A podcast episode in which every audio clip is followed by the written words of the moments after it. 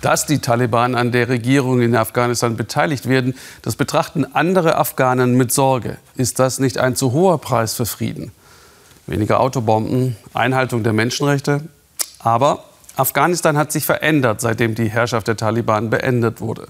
Frauen, die unter ihnen grausam unterdrückt wurden, spielen heute eine wichtige Rolle, berichtet unsere Korrespondentin Sibylle Licht. Für Gaisu Yari ist das Fitnessstudio ihr Mittel gegen den Stress. Fast täglich gibt es Anschläge in ihrer Heimatstadt Kabul. Der Ausnahmezustand ist für sie Normalität. Und die 31-Jährige muss laufen, auch weil sie Energie auftanken will. Sie arbeitet für die afghanische Regierung, eine Frau in einer Top-Position in einer muslimischen und männerdominierten Gesellschaft. Da sei viel toxische Energie unterwegs, sagt sie, und die schwitzt sie hier wieder aus. In einer Konfliktzone zu leben ist wirklich ein Kampf auf unterschiedliche Weise. Wenn starke Frauen und Frauen in Führungspositionen nicht auf sich aufpassen, nichts für ihre mentale und physische Fitness tun, halten sie es nicht durch zu führen, ihre Arbeit zu machen und ihr Leben zu managen. Gasoyari leitet ein Männerteam. Ein Arbeitstreffen steht an. Ihre Kommission soll Reformen im öffentlichen Dienst voranbringen.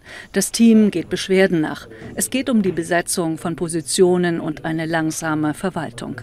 Vetternwirtschaft und Korruption sind zwei große Probleme der afghanischen Behörden. Die Regierung will es ändern. Das Team hat eine Beschwerde aus der Provinz auf dem Tisch. Ich denke schon manchmal, dass ich immer erst als Frau beurteilt werde.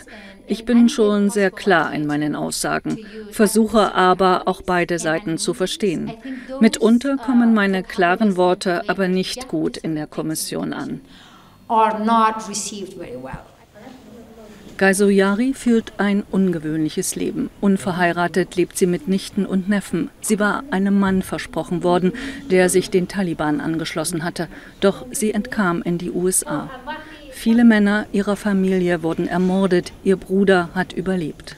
Gaisoyari hat in den USA studiert und ist zurückgekommen. Sie gehört zu den neuen, gebildeten jungen Frauen, die sich ihre Rechte nicht mehr nehmen lassen wollen. Darüber würde sie sogar mit den Taliban verhandeln, wenn die wieder an die Macht kämen.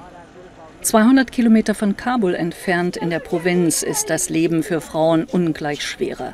Tanja Nori führt hier ein Restaurant, ein Schutzraum für Frauen. Auch Tanja Nori gehört zur jungen Frauengeneration, die nie wieder zu Hause eingesperrt werden will. Unter dem Taliban-Regime wurden für die Mädchen die Schulen geschlossen. An Universitäten konnten Frauen nicht studieren. Frauen konnten nicht allein das Haus verlassen, nur in Begleitung ihres Ehemannes. Jede musste eine Burka überziehen, nicht einmal Sandalen durften wir tragen. Wenn Tanja Nori nicht in ihrer Restaurantküche steht, studiert sie nebenbei Zahnmedizin. Ein gewaltiges Pensum. Doch das macht ihr nichts aus. Bildung, ein eigenes Restaurant, das war nicht der Plan ihrer Familie für die junge Frau. Allein ihr Mann hat sie unterstützt. Ich will einfach ein Beispiel für andere Frauen sein und sie ermutigen. Sie sollen verstehen, dass Frauen auf eigenen Füßen stehen können.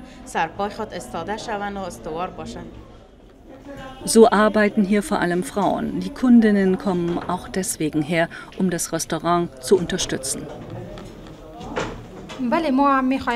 Ich möchte, dass all die Frauen, deren Talente verborgen sind, weil sie das Haus nicht verlassen dürfen, eine Chance bekommen. Und ich möchte einfach, dass auch diese Frauen einen Job finden können.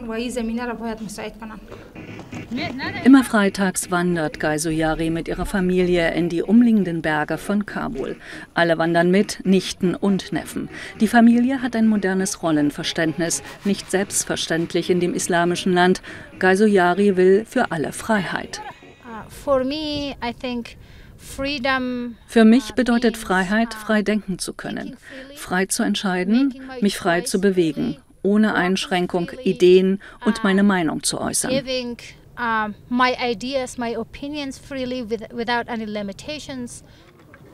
Doch was wird sie tun, wenn das alles wieder auf dem Spiel stünde als Preis für den Frieden in Afghanistan? Das wäre schrecklich. Ich hoffe, dass die Taliban uns die Freiheit nicht nehmen. Wir haben sehr hart in den vergangenen 19 Jahren gekämpft. Ich denke nicht, dass die afghanischen Frauen bereit sind, das wieder herzugeben. Ich werde kämpfen.